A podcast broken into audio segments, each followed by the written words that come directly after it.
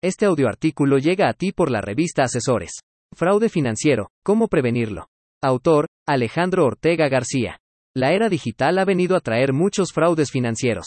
Es importante empezar por definir los fraudes financieros, delitos, con una pena restrictiva de la libertad, que son diferentes a incumplimientos o retrasos de conductas de índole mercantil. Una definición genérica de fraude es, Comete el delito de fraude el que engañando a uno o aprovechándose del error en que éste se halla se hace ilícitamente de alguna cosa o alcanza un lucro indebido y una definición de fraude financiero sería. Comete el delito de fraude el que engañando a uno o aprovechándose del error en que éste se halla sobre una inversión, cuenta o préstamo, se hace ilícitamente de alguna cosa o alcanza un lucro indebido.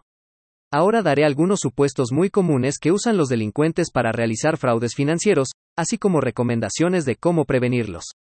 A. Hay que tener mucho cuidado con las personas que manejan nuestras inversiones, sin importar la institución financiera a la que pertenezcan, ya que esto no es suficiente para garantizar la confianza.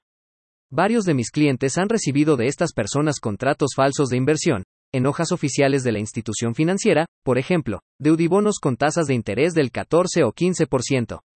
Para prevenir esta práctica es necesario realizar las siguientes medidas. 1. Checar mensualmente nuestros estados de cuenta, con aplicaciones digitales o en correos electrónicos enviados por el banco, recomendablemente con las dos. 2. Hacer una solicitud directa a la institución financiera respecto a cuántas cuentas y contratos de inversión se tienen abiertos. 3. Checar los rendimientos públicos de las tasas de intereses. Si estos son dispares encontraremos que algo raro está pasando. Recuerden que no pueden ser mucho más altos.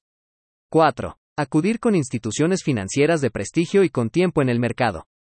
B. Se realizan contratos discrecionales bursátiles, los cuales son de altísimo riesgo, ya que muchas veces se compran acciones basuras de familiares o amigos de la gente al que se le dieron las facultades. Mi recomendación en este punto es nunca firmar contratos discrecionales bursátiles en donde la gente pueda vender y comprar acciones a su discreción. C. El agente de la institución financiera falsifica un documento de contrato de inversión para generar otra cuenta, la cual él puede manipular libremente. Esta práctica se puede prevenir de las siguientes formas. 1. Checar mensualmente nuestros estados de cuenta, con aplicaciones digitales o en correos electrónicos enviados por el banco, recomendablemente con las dos. 2. Hacer una solicitud directa a la institución financiera respecto a cuántas cuentas y contratos de inversión se tienen abiertos. 3.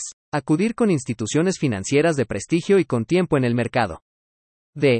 Muchas veces los agentes se enteran de las condiciones de salud de sus clientes y cuando los ven graves abusan para sacarles contratos de inversión falsos o créditos a su nombre.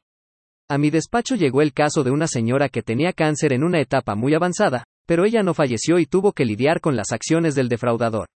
Además de las acciones de prevención mencionadas anteriormente, para no caer en estos fraudes podemos pedirle a un familiar de toda nuestra confianza que monitoree y haga los movimientos cuando estamos enfermos. E. Hay que tener mucho cuidado al ir a las sucursales bancarias, ya que los cajeros o los ejecutivos de cuenta te ofrecen su ayuda para bajar la aplicación y tener acceso a tus cuentas de crédito, débito e inversiones, y muchas veces ellos disponen de los recursos. Para evitar esto, todas las aplicaciones y las claves deben ser conocidas solamente por ti, no dejes que nadie te ayude. F. Algunos ejecutivos de cuenta o directivos, para lograr sus metas, establecidas de forma obligatoria por las instituciones financieras, te asignan créditos que tú no pediste, generalmente los cancelan al mes y de esa forma no tienes que pagar nada, pero a ellos les cuentan como resultado para el bono. Sin embargo, algunos de estos se mantienen activos, por lo que para prevenirlo podemos, 1. Checar mensualmente nuestros estados de cuenta, con aplicaciones digitales o en correos electrónicos enviados por el banco, recomendablemente con las dos. 2. Tener contratado el buró de crédito, para que te avise de cualquier movimiento con tus datos personales. 3. Acudir con instituciones financieras de prestigio y con tiempo en el mercado. G. La mayoría de los bancos han cedido parte de su información a outsourcings, los cuales tienen áreas de operación y análisis de riesgo, así como acceso a casi toda la información de los clientes y a las bases de datos. Se ha descubierto que muchas veces estas bases de datos terminan en dos lugares, el primero es con microfinancieras y el otro es con la delincuencia organizada, quienes con ayuda de empleados de los bancos sacan cuentas y préstamos a nombre de las personas en las bases de datos. Muchas veces necesitan obtener tus datos mediante llamadas de las líneas del banco, o de otro número, en las que mencionan que sacaste un crédito y cómo cancelarlo, o con estrategias similares y al terminar de sacar tu información, muchos de estos grupos tienen la forma de bloquear tu teléfono en lo que vacían tus cuentas. ¿Cómo prevenirlo? 1. Nunca compartir con nadie tus claves, son personalísimas. 2. Checar mensualmente nuestros estados de cuenta, con aplicaciones digitales o en correos electrónicos enviados por el banco, recomendablemente con las dos. 3. Tener contratado el buró de crédito, para que te avise de cualquier movimiento con tus datos personales. 4. Acudir con instituciones financieras de prestigio y con tiempo en el mercado. La era digital ha empezado con muchísimos fraudes. Es importante estar alerta y tener precaución con nuestras inversiones. Si compartes tus claves, las instituciones financieras no van a responder por los desfalcos, hay que tenerlas guardadas con sumo cuidado y como diría Benjamin Franklin, si queréis ser ricos no aprendáis solamente a saber cómo se gana, sino también cómo se invierte.